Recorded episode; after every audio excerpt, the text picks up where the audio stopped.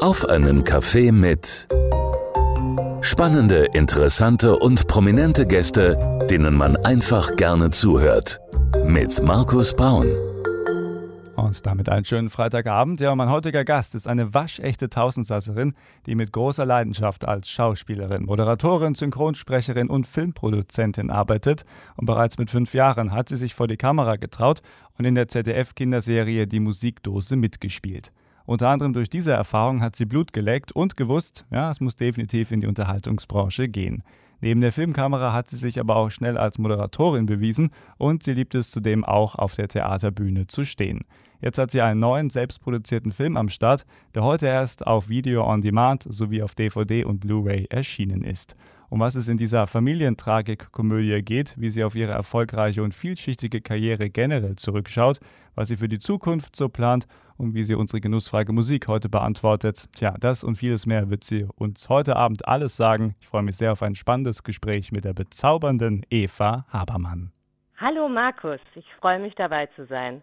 Schön, dass du dir heute Abend Zeit nimmst. Äh, lass uns gerne mal mit etwas Positiven starten, liebe Eva. Ich habe es gerade schon gesagt, heute ist dein bereits vierter selbstproduzierter Film rausgekommen. Wir werden auch gleich nochmal über den Film genau sprechen im Laufe des Gesprächs. Aber wie fühlt es sich an? Ist man da noch nervös, wenn man sein eigenes Baby an die Öffentlichkeit bringt? Oder ist man mittlerweile schon so cool, dass es nur noch eine ja, angenehme Freude ist? Es ist jedes Mal wieder aufregend. Allerdings ist der Film ja schon auf vielen Festivals auch gelaufen und also ist nicht das erste Mal, dass die Öffentlichkeit den Film zu sehen bekommt. Und wir haben im Ausland eben oder auf vielen Filmfestivals auch ganz tolles Feedback bekommen. Deswegen ist es nicht ganz so, dass ich mich so fürchte jetzt davor. Mhm. Aber natürlich, also als ich das erste Mal die Ankündigung dann gesehen habe vor vier Wochen irgendwie, dass der jetzt erscheint, jetzt endlich, da war ich total erleichtert und froh, weil wenn du einen Film produzierst, der independent produziert ist, also ohne dass du ihn produzierst für einen Sender oder für einen Streamer von vornherein, dann hast du halt immer aus so läufst du Gefahr, dass du den Film vielleicht eh nie vermarktet bekommst oder so, weil die mhm. Leute sagen, ach, das wollen wir jetzt gerade im Moment nicht sehen oder es soll eher, ähm, wir hätten gerne eine andere Besetzung. Und ich freue mich einfach total, wenn man dann so ein Independent-Projekt auch wirklich rausbringt, auf den Markt und dass die Leute das dann auch sehen können. Weil das war sehr viel Arbeit und sehr viel Liebe und sehr viel, ja, sehr viel Energie, die da reingeflossen ist. Mein Gast heute bei Auf einen Kaffee mit, die Schauspielerin, die Filmproduzentin Eva Habermann und gleich geht's richtig los hier am Freitagabend bei Auf einen Kaffee mit.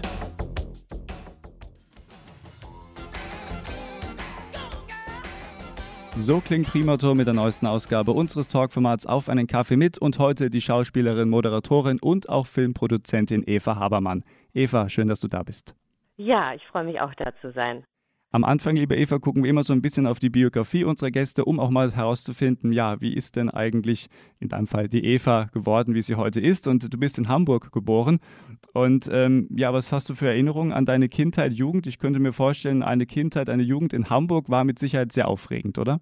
Ach, wir haben so ein bisschen am Stadtrand gewohnt. Das war also dann weniger aufregend, weil du immer wahnsinnig lang gebraucht hast, um in die Stadt zu fahren mit dem Bus oder so. Okay. Aber ich bin auf jeden Fall sehr ländlich aufgewachsen, also wirklich am Stadtrand und war jeden Tag beim Pferd, hatte so ein Pflegepferd. Aber was ich interessant finde, meine eigentlichen Wurzeln liegen in Gössenheim und das ist ja bei euch gleich um die Ecke weil äh, mein Vater kommt aus Gössenheim. Mhm, okay. Und ähm, mein, ja, also meine Mutter kommt aus München, mein Papa aus Gössenheim, deswegen kenne ich Schweinfurt auch. Und das fand ich lustig, als ihr mich angefragt habt für das Interview. Das hat mich gefreut. Ja, dann freuen wir uns auch, dass du quasi so ein bisschen wieder zurückkommst in die Heimat. Hast du dann auch irgendwie Erinnerungen an Schweinfurt oder warst öfters mal hier oder bist vielleicht immer noch mal oh, hier ja, in der Gegend? Es war, so, es war so schön immer da mit den Weinbergen und das ist einfach, also ich war, also mein Vater lebt leider nicht mehr, aber früher sind wir ganz oft nach Gössenheim gefahren, da wohnten auch meine Großeltern mein Opa war da irgendwie Dorfarzt und mhm. ähm, ach, das war immer schön. Klein, beschaulich und irgendwie ist das halbe Dorf mit mir verwandt. Immer wenn ich jemanden neuen kennengelernt habe, immer so, ja, ich bin die Ur-Ur-Ur-Ur-Groß-Cousine äh, von, äh, von dir und das ach, war schön. immer echt lustig. Das, also das Gössenheim äh, sind viele Habermänner unterwegs. Ja, das ist doch schön, dass sich da irgendwie auch heute dann so ein bisschen der Kreis schließt und du dir heute auch ja. für uns Zeit nimmst, ne? für die Region Main-Rhön, für Unterfragen und Sicherheit hört auch in deiner alten Heimat jetzt ein paar Leute zu. Ähm, Wenn du jetzt so nochmal zurückguckst, so auf die, ja, vielleicht ersten Jahre Jugend, ich habe ja vorhin schon gesagt, du bist relativ früh schon äh, vor die Kamera gesprungen. Äh, da werden wir auch gleich nochmal drüber sprechen. Ähm, aber hattest du noch irgendwie andere Träume, Wünsche? Hast du mal gedacht, vielleicht auch irgendwie einen anderen Beruf würde ich auch gerne mal lernen? Oder war es für dich relativ schnell klar, dass du in die Unterhaltungsbranche vielleicht dann auch vor die Kamera gehen möchtest? Also ich habe tatsächlich damit mit dem Gedanken gespielt, Pferdewirtin zu werden oder Bereiterin, weil ich mhm. war ein absoluter Pferdefan. Und das hat sich aber dann, also mit zwölf hat sich das geändert. Da hatte meine Mutter dann mich gefragt, was willst du denn werden? Und ich habe immer gern auch in der, also in, in der Schule Theater gespielt oder also mir hat es einfach Spaß gemacht, irgendwie äh, selbstgeschriebene Songs vorzutragen mit der Gitarre und das hat also irgendwie, das hat mir am meisten Freude gemacht und ich habe gesagt, das will ich werden jetzt. Und dann habe ich mit 14 teilgenommen bei einem Casting für Disney Club war das damals mhm. und bin da erstaunlich weit gekommen. Also hatte mich da einfach nur beworben und das hat mich einmal mehr darin bestätigt, dass das schon äh, mein Ding ist oder mein Schicksal und dass ich weiter in die Richtung gehen sollte. Und ich habe dann, seitdem ich 14 war, fleißig auch Schauspielunterricht genommen und Sprechunterricht, weil ich dachte mir, wenn man alles für seinen Traum tut, dann wird das auch klappen. Und jetzt hast du es gerade schon angesprochen, äh, den Disney Club, da hast du, glaube ich, auch äh, per Radioaufruf davon erfahren, habe ich genau. gelesen. Genau. Also hat Radio genau. auch da eine wichtige Rolle gespielt. Das freut ja. uns zu hören. ähm, ja. Und die Geschichte fand ich toll, weil ich glaube, du hast da ein bisschen geflunkert, du hast dich ein bisschen älter gemacht, um da teilzunehmen, ne? Ja, ich habe mich ein Jahr älter gemacht. Na ja, gut, okay. Normalerweise machen Frauen ja immer jünger. Nein, ich habe gesagt, ich sei 15. Und also das hat dann nachher jetzt nicht so die Rolle gespielt, weil, die, hm. weil der Aufruf war ab 15 aufwärts. Aber ähm, ich war dann letztendlich dann doch noch zu jung und zu aufgeregt. Aber ich fand, fand es toll, einfach toll, damit zu machen. Und ähm, habe da auch Ralf Bauer kennengelernt, den Schauspieler. Und mhm. der hat mir dann auf dem Rückweg nach Hamburg, hat er mir dann auch lauter Tipps gegeben, äh, von, also hat mir seine Sprecherzieherin empfohlen und es war einfach total, es war eine tolle Begegnung. Das hat mich sehr bewegt und auch sehr viel angestoßen und mich sehr motiviert. Das ist ja immer schön, wenn man dann auch vielleicht so ein paar Leute hat, die einen unterstützen oder inspirieren. Und ja. ähm, vor allem auch in dieser Branche ist das ja sehr, sehr wichtig, äh, dass man da auch mal jemanden hat, der einen vielleicht an die Hand nimmt und sagt, so und so können ja, das hat er auch eindeutig ne? gemacht. Das war auch dann, ja. ich habe dann auch bei Gegen den Wind nochmal mit ihm zusammengespielt. Er hat dann auch in unserem ersten selbstproduzierten Film Trolls World mitgespielt. Also ich bin mhm. Ralf Bauer immer wieder begegnet. Und das fand ich irgendwie sehr, sehr schön. Und ich war natürlich dann auch bei seiner Sprecherzieherin. Und das war sozusagen mein erster Mentor ist immer gut, wenn man so jemanden hat, der einen dann unterstützt, ganz egal in welchem Lebensbereich. Ähm, wie hat dann eigentlich dein Umfeld reagiert, um jetzt mal so ein bisschen auf die Biografie zu gucken, als es dann hieß, Mensch, also ich möchte in diese Richtung gehen. Mama, Papa, wie war da die Reaktion? Waren die gleich dafür oder eher skeptisch? Wie war es bei dir? Also mein Papa war eher skeptisch, aber schon so aus Prinzip und der hat okay. gedacht, naja, die Kleine, die wird dann eh mit 24 heiraten, die ist ja hübsch und dann äh, wird sie den Traum, äh, wird sie schon wieder irgendwie damit aufhören. Meine Mutter stand da voll dahinter und sagte auch, ja, sie sie glaubt da ganz fest an mich und ich glaube, die waren auch einfach froh, dass ich finde es ja gar nicht so einfach, dass man als junger Mensch weiß, was man im Leben machen will. Und für mich war das irgendwie total motivierend, relativ früh zu wissen, was ich will, weil wenn man kein Ziel hat, ist es immer sehr schwierig. Mhm. Und dann hatte, war ich insgesamt auch viel motivierter, auch für die Schule was zu tun, weil ich parallel eben schon meine private Ausbildung gemacht habe als Schauspielerin. Und ähm, das war gut für mich. Es war gut, ein Ziel zu haben. Und das haben meine Eltern dann auch so erkannt. Und es ist ja auch schön, wenn dann auch das Elternhaus dann einen unterstützt. Und es gibt ja auch viele, ich kenne auch Leute, äh, wo dann zu Hause schon der Vater in oder auch dann generell die Familie in vielen Generationen schon einen gewissen Job äh, ausgeübt haben. Und dann sagt man, naja, klar, also du machst das ohne Wenn und Aber. Gibt es ja auch, dass du dann in irgendwelche ja, ja, Korsetts auch, gedrückt wirst. Ne? Ich kenne auch Leute, die erst irgendwie dann Jura studiert haben und dann danach ihr Musikstudio bekommen, äh, hm. begonnen haben. Ich kann Eltern verstehen, dass sie sich Sorgen machen in der Branche, weil diese Branche ist nicht einfach und bei Gott ist nicht jeder, der da anfängt und ähm, einmal im Fernsehen irgendwie mal eine Rolle spielt, dass mhm. er dann daraufhin weiterhin Karriere macht. Also es ist schon ein sehr, eine sehr unsichere Branche und ich kann daher Eltern gut verstehen, wenn sie sich Sorgen machen und wenn sie sagen, ach komm, muss es wirklich sein oder such dir doch ein zweites Standbein. Allerdings, wenn du das machst, du musst dich halt irgendwie hundertprozentig auch auf was konzentrieren und das gehört dazu. Du musst halt wirklich dafür brennen und bei Schauspielerei, also ich könnte nicht zweigleisig fahren und was ganz anderes noch nebenbei machen. Wahre Worte. Meines Gastes heute bei Auf einen Kaffee mit, Eva Habermann. Und gleich gucken wir noch mal ein bisschen genauer auf ihre Karriere hier bei Auf einen Kaffee mit am Freitag.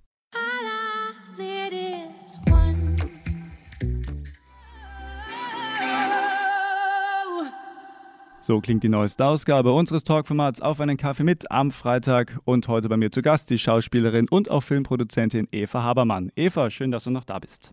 Ja, ich freue mich auch, immer noch da zu sein.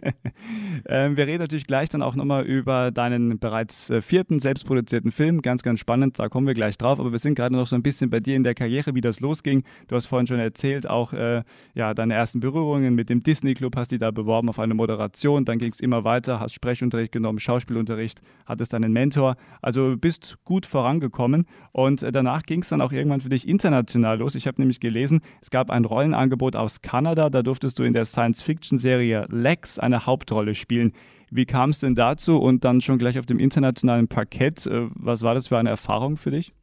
Das war ganz toll. Der Dreh hat solchen Spaß gemacht. Also die haben, das war eine kanadisch-deutsche Koproduktion und die haben in Deutschland, das war auch ein großes Castings. Castings waren immer so voll mein Ding. Das hat mir total Spaß gemacht, weil mhm. du eben in der Rolle vorspielen konntest und die nicht von dem, was du sonst gemacht hast, einfach geschlossen haben, das passt oder das passt nicht.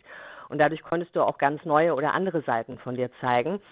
Und das war ein ganz besonderes Casting, weil ähm, die haben in Deutschland sehr, sehr, sehr viele, also sowohl Männer als auch Frauen gecastet, weil es war nicht klar, ob die männliche oder weibliche Hauptrolle deutsch besetzt wird bei dieser Co-Produktion. Und ähm, ich kam in das Casting rein. Also ich habe den Raum betreten und der Casting Director sagte zu mir die Worte, It's you. Ich so, äh, hm, was? Ich wusste nicht genau, was er meinte, aber Aha. er hat mir quasi gleich auf den Kopf gesagt, du bist es. Ah. Also ich hatte nicht mehr so viel zu verlieren danach und ich habe dann auch noch vorgespielt, aber das war, also es war eine ganz tolle Erfahrung. Sowas habe ich auch nie wieder erlebt, dass man wo reinkommt und derjenige sagt zu dir, du bist es. Und ähm, ich bin dann, ich erinnere mich, ich bin dann danach nach Hause gefahren, also ich habe dann noch zu Hause gewohnt bei meiner Mama, also bei meinen Eltern mit 18.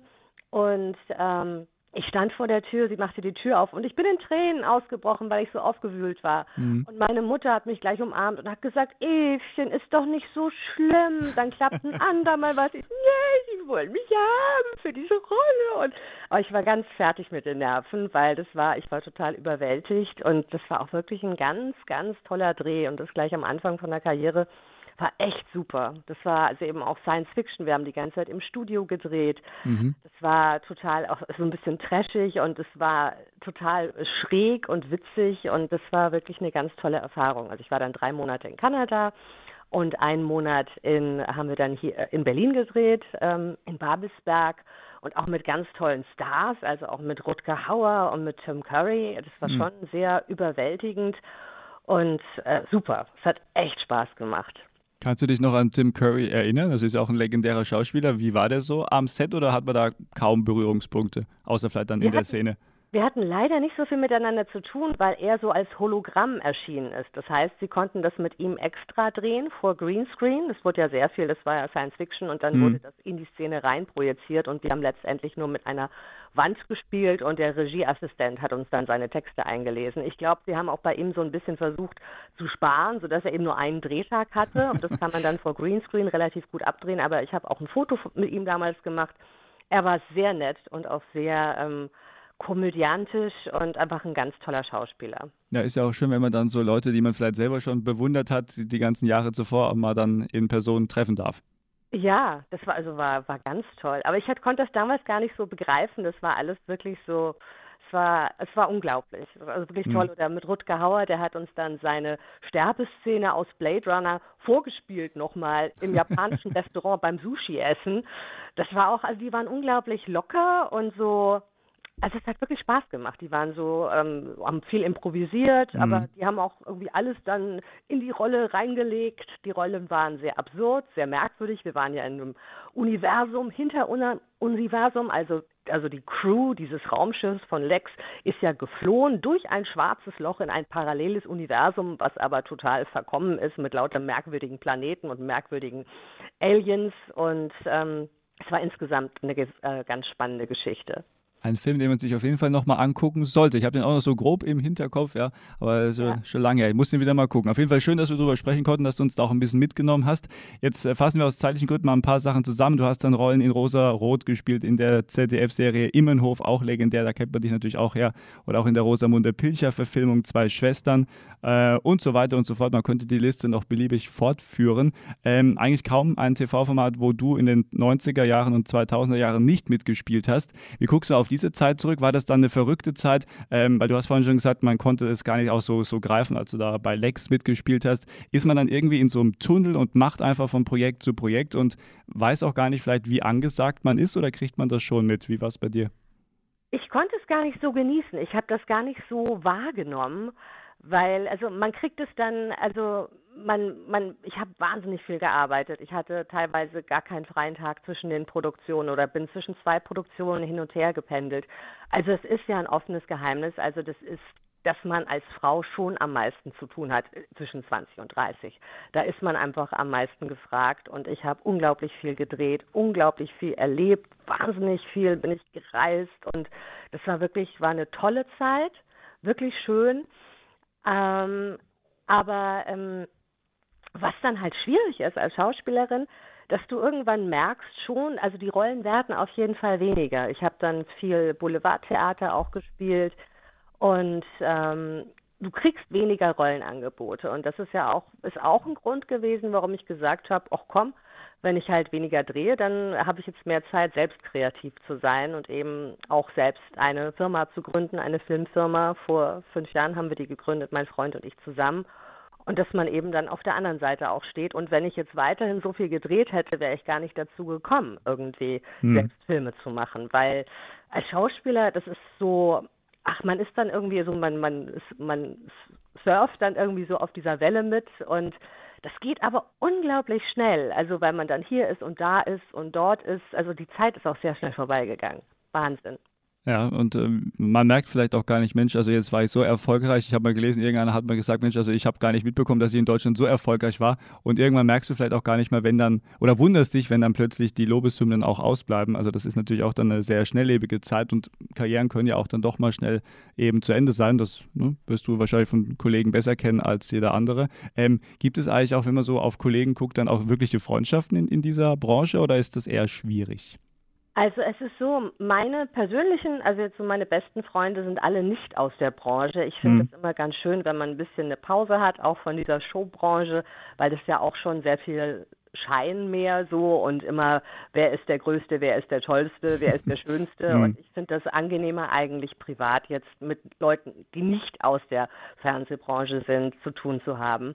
Aber es gibt viele Kollegen, wo ich mich immer wieder freue, wenn ich die sehe das war jetzt auch so witzig bei Die wahre Schönheit, also bei, bei dem Film, der jetzt rauskommt, äh, rausgekommen ist heute. Da habe ich auch lauter Leute besetzt, die ich einfach mag, mit denen ich gerne schon gearbeitet habe und gedreht habe. Weil ich habe bei Die wahre Schönheit auch die Besetzung gemacht und das ist dann schön, weil man kennt die Leute und deswegen kriegt man die auch dann eher zu so einem Low-Budget-Projekt, dass sie, also dass sie mitmachen, weil man einfach sagt, guck, ist ein tolles Buch, ich kann jetzt nicht viel zahlen, aber mach mit oder mach nicht mit aber ich glaube, die Rolle würde super zu dir passen. Und ähm, bei der wahren Schönheit war es auch so, dass, dass ich die Leute so besetzt habe in Rollen, wie sie sie noch nie gespielt hatten. Also ich wollte ganz bewusst die Schauspieler auch so ein bisschen aus der Reserve locken, dass sie Rollen spielen, die sie nicht immer, für die sie nicht immer besetzt werden, weil das natürlich für einen Schauspieler das Größte, wenn du etwas spielen kannst, was du, wofür du nicht immer sonst besetzt wirst. Ähm, da fällt mir gerade ein, ich habe vor kurzer Zeit ein Interview gelesen, wo ein Schauspieler, ich nenne den Namen jetzt nicht, aber der hat gesagt, wenn du in Deutschland einen Bösewicht spielst, dann spielst du die nächsten 20 Jahre auch gefühlt einen Bösewicht. Kannst du das auch nachvollziehen, dass Leute da wirklich schon sehr in Schubladen denken und du bist dann so auf einen Typus auch ähm, fokussiert? Es ist so, dass ich das Gefühl habe schon, dass die, dass die, also dass die Filmbranche gerne den Zuschauern das bietet, was die Erwartungshaltung ist. Also das schon, wenn sie sagen, der ist einmal so gut angekommen als Bösewicht oder Eva Habermann ist immer die süße, sympathische ähm, Frau, die sich zwischen zwei Männern entscheiden muss, oder also in Pilcherfilmen gerade, hm. ähm, dass die schon ganz gerne, das ist auch nur mal sicher, weil als Produzent weißt du, was du bekommst, wenn du jemanden als das besetzt, was er schon mal gespielt hat. Ja, okay. Das geht dann hm. eher um die Sicherheit, dass etwas Erfolg haben wird. Also nach dem Motto, der soll immer so sein, keine Risiken eingehen. Und es gibt ja auch genügend Schauspieler, dann besetze ich halt, ähm, warum soll jetzt Eva Habermann Bösewicht spielen? Dann lass sie doch lieber die sympathische spielen, da wissen wir auf jeden Fall, das funktioniert gut. Okay, also dann irgendwo kann man schon auch nachvollziehen, Thema Sicherheit, ich aber die Denkweise, ich kann die Denkweise total nachvollziehen. Ja, aber für den Schauspieler an sich ist es wahrscheinlich dann doch auch mal irgendwann Gift oder man hat ja auch irgendwann einfach mal keine Lust mehr, den 20. Bösewicht zu geben, oder? Ja, das, das, das ist schon so. Dann hast du oft die Chance, dass du eher am Theater dich dann verwirklichen kannst, weil da die Leute mutiger sind. Da kannst du eher mal was komplett anderes spielen, als du sonst spielst. Aber ähm, im Fernsehen ist es relativ schwierig, aus einer Schublade rauszukommen. Um jetzt den Bogen auch perfekt, liebe Eva, auf deinen neuen Film schlagen zu können, äh, greifen wir ein Thema auf. Äh, du bist eigentlich ja, durch eine Überraschung oder von jetzt auf gleich zur Filmproduzentin gekommen. Und zwar dreht sich da alles um den Film Trolls World voll vertrollt. Ähm, genau. Da bist du quasi eingesprungen, auch finanziell. Mal kurz erklärt, wie bist du zu dieser Zunft gekommen? Also wie wurdest du Filmproduzentin? Ähm, also ich wurde angefragt für einen Low-Budget-Film, also Independent-Film. Ich hatte davor schon ein paar Mal welche gemacht. Das ist halt immer, also eben der hieß damals noch Goblin 2. Das war ein Fantasy-Film, beziehungsweise so Fantasy-Horror-Mix. Und das waren zwei Jungs aus Baden-Baden, die mich da angefragt hatten. Und ich fand die Rolle halt total spannend, weil das war eine Frau, die von einem Troll besessen war. Mhm. Und genau das ist es. Da kommen wir wieder zum Thema, dass Schauspieler dankbar sind, wenn sie was spielen dürfen, was sie sonst nicht jeden Tag spielen oder was sie nicht angeboten bekommen. Und ähm, ja, dann haben auch ganz viele andere bekannte Leute mitgespielt, eben auch Ralf Bauer oder Kati Karrenbauer oder die Sirenik. Und also der Dreh, die haben das alles, also ich habe das so bewundert, weil die beiden, also es waren Erik Hordes und Alexander König, die hatten so viel Energie und haben so viel also da reingesetzt, dieses Projekt auf die Beine zu stellen. Die haben wirklich ganz viele Sponsoren dafür gefunden. Es war wirklich unglaublich. Also mir hat gefallen, mit welcher Leidenschaft die dieses Projekt auf die Beine gestellt haben. Allerdings ist es dann so, dass nachdem der Film gedreht worden war, braucht man immer noch Geld, um einen Film fertigzustellen in der Postproduktion. Das ist dann eigentlich sehr, also weil der Dreh selbst bei einem Film ist immer nur ein Bruchteil von der kompletten Produktion und das, die Postproduktion ist immer sehr aufwendig, sehr lange, sehr teuer. Also das ist der Schnitt, das ist die Musik, die komponiert wird, das Color Grading, hm. die ganzen Toneffekte, also unglaublich viel Aufwand.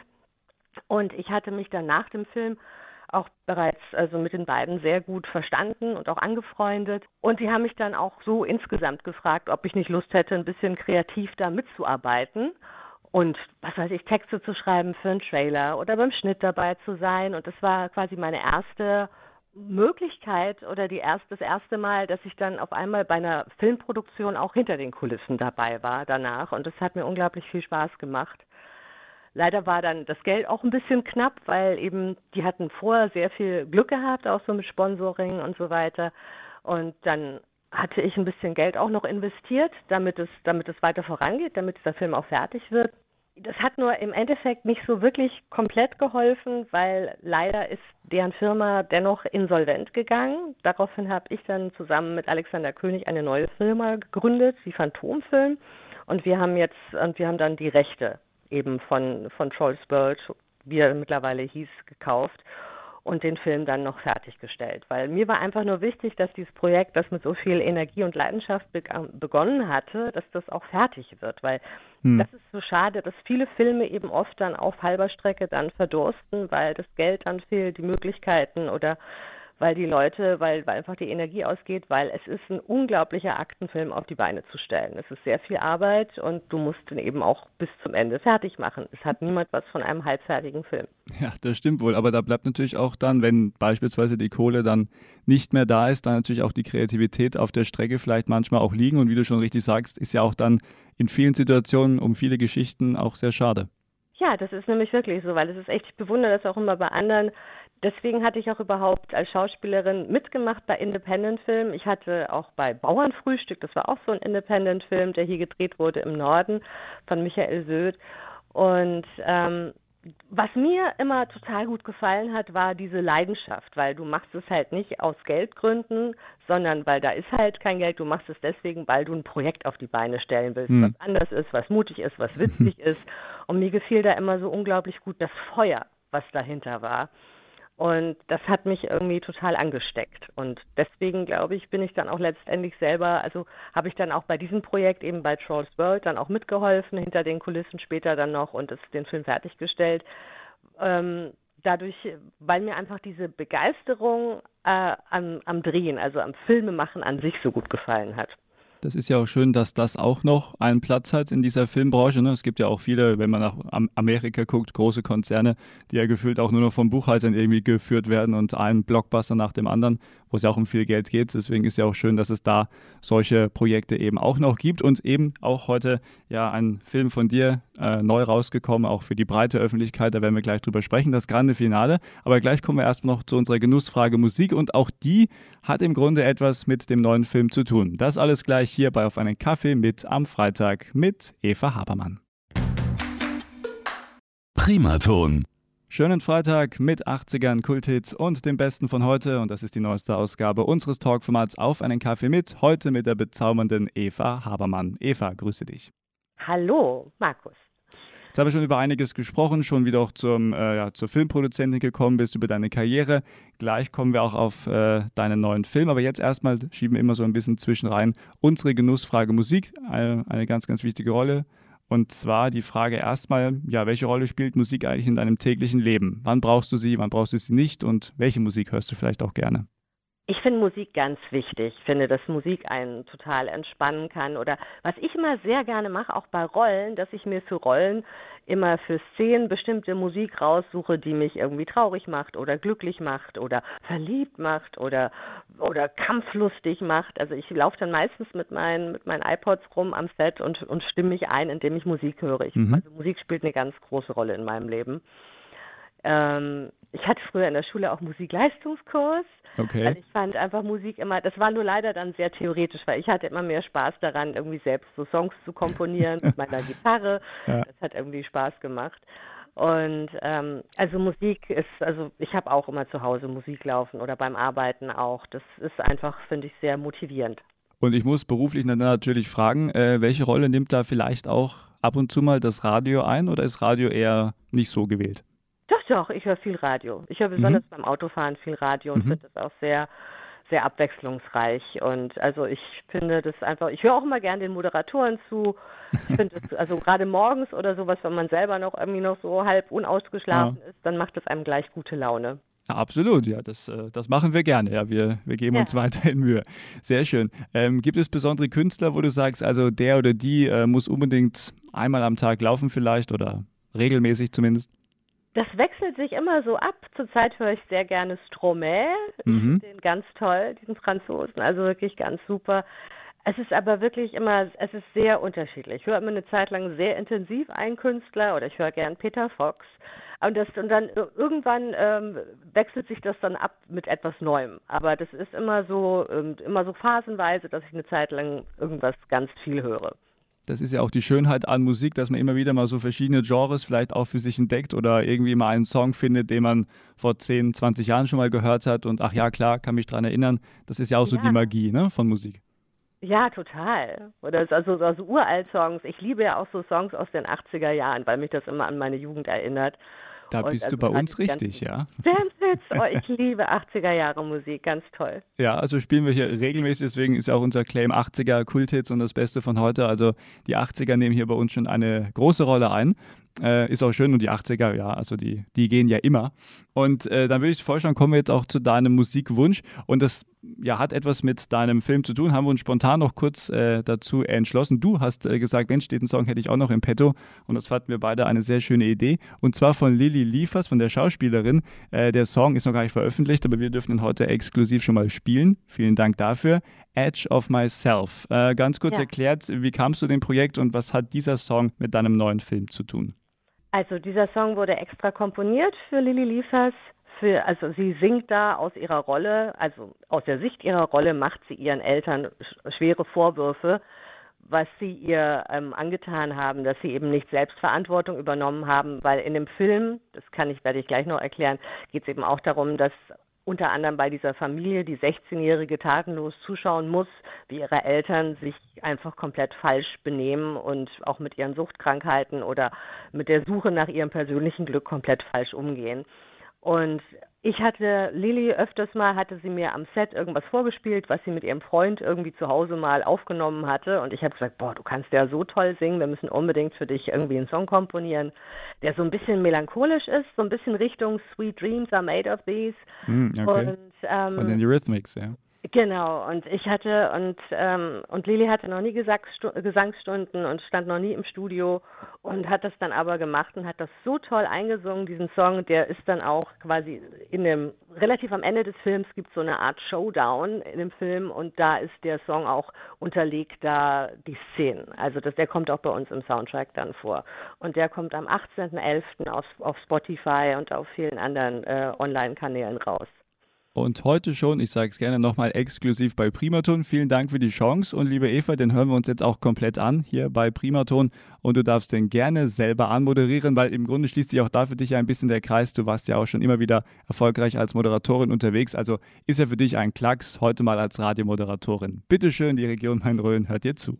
Okay, hallo liebe Zuhörer. Ich präsentiere euch jetzt einen ganz tollen Song von Lilly so nennt sie sich als Sängerin und der heißt Edge of Myself.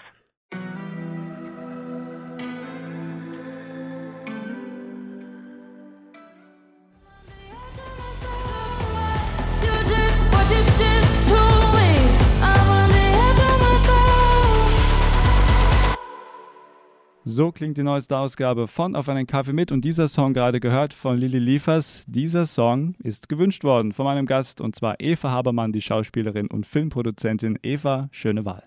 Ja, ich bin ganz stolz auf Lilly. Das ist wirklich toll, dass jemand so mit seiner Stimme, also wirklich so ein, so ein kleines, süßes Persönchen hat so eine tolle Stimme. Also ich bin ganz stolz auf sie.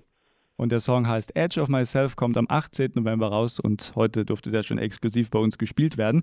Ja, und jetzt kommen wir, Thema exklusiv, auch zu einem Film, der heute äh, für die breite Masse veröffentlicht wurde und zwar Die wahre Schönheit, dein Film. Ich habe es vorhin schon gesagt, dein mittlerweile vierter selbstproduzierter Film.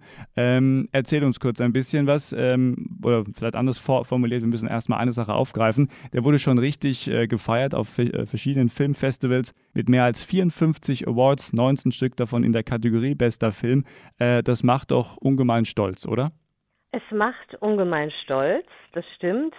Der Film ist sehr ungewöhnlich. Ich war jetzt gar nicht so sicher, ob der so gut ankommt, weil er ist nicht so, er hat nicht so die normale Sehgewohnheit, weil er eben nicht einem einem Schauspieler wirklich folgt, sondern eine, das Schicksal einer Familie erzählt, die, die eigentlich alles haben, was das Herz begehrt, aber in sich nicht glücklich sind.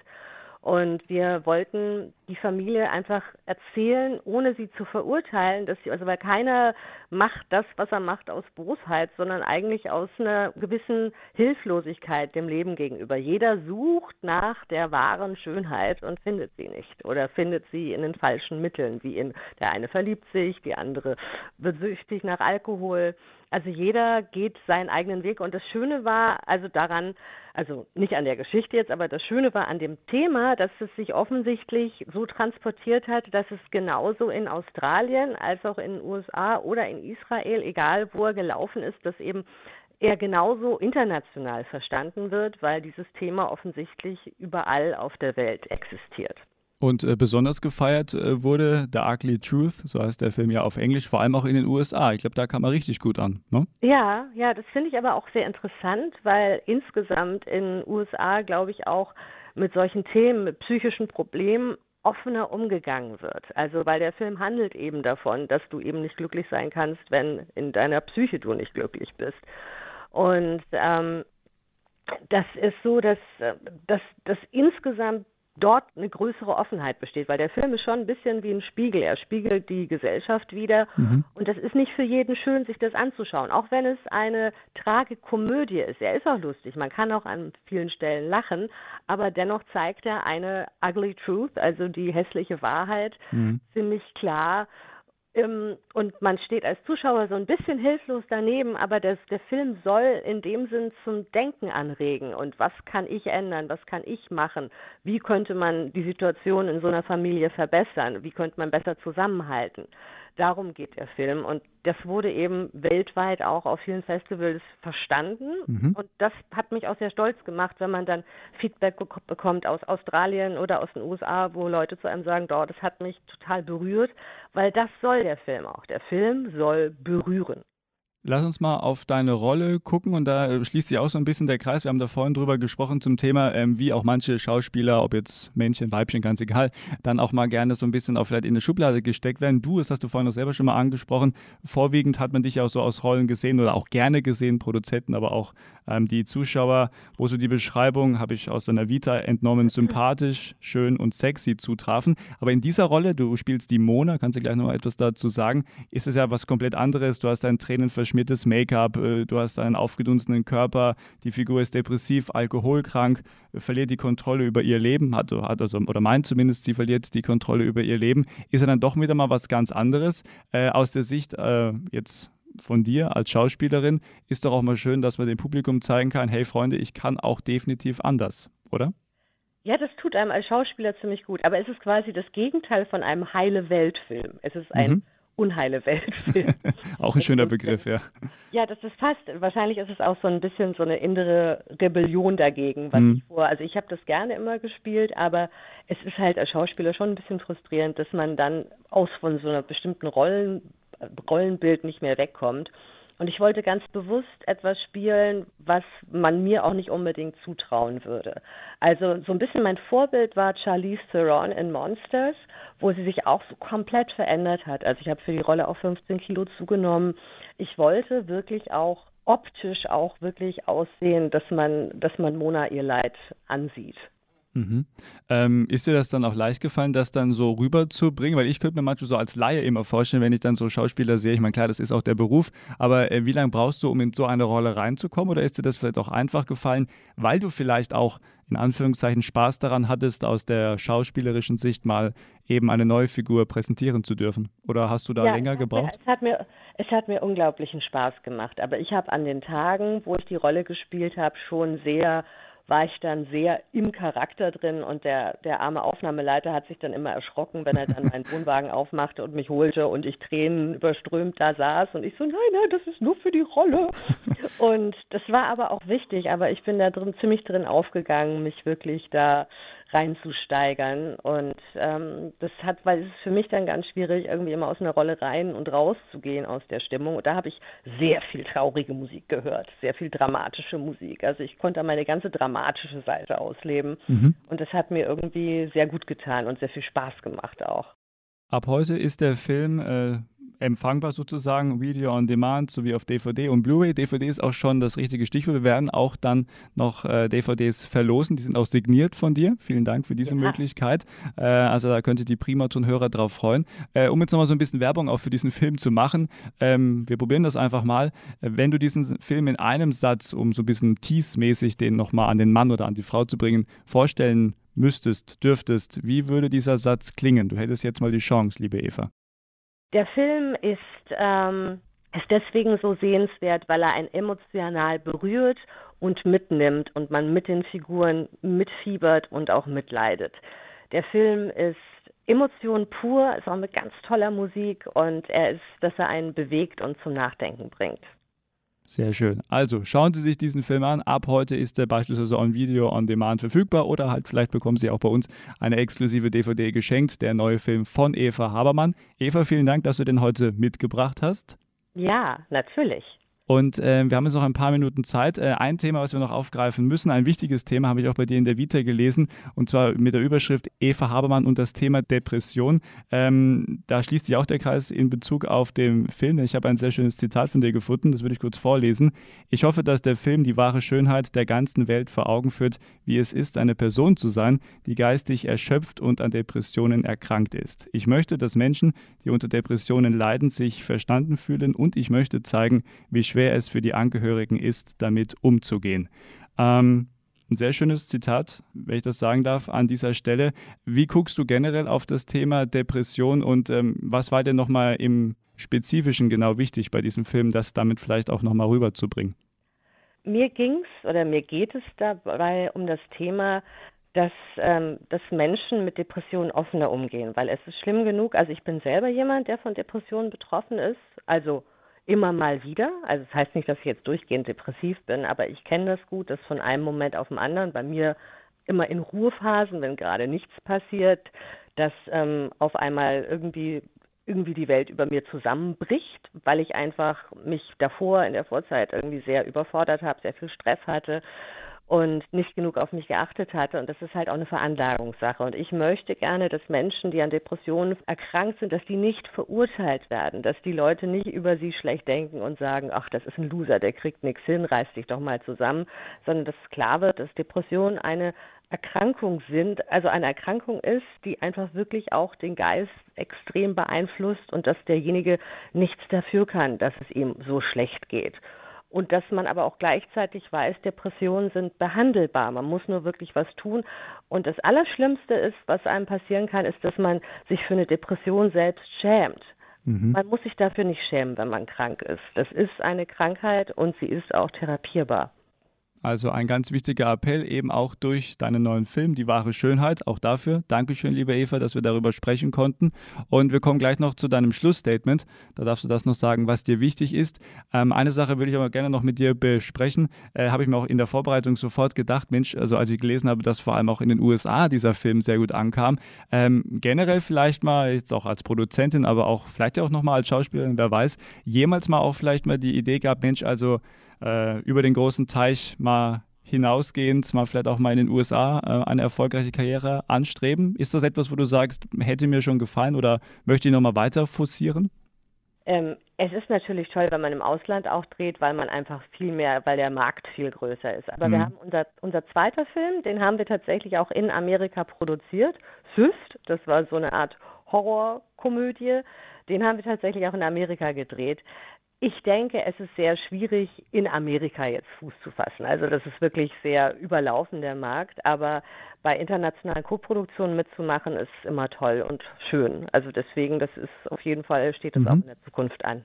Liebe Eva, so langsam laufen wir aus der Zeit. Es hat mir großen Spaß gemacht. Komm gerne wieder, auch bei neuen Projekten. Ich würde sagen, wir bleiben in Kontakt und äh, bin gespannt, was du so noch in den nächsten Jahren auf die Beine stellst. Also bist gerne wieder eingeladen bei Auf einen Kaffee mit, wenn du Lust hast.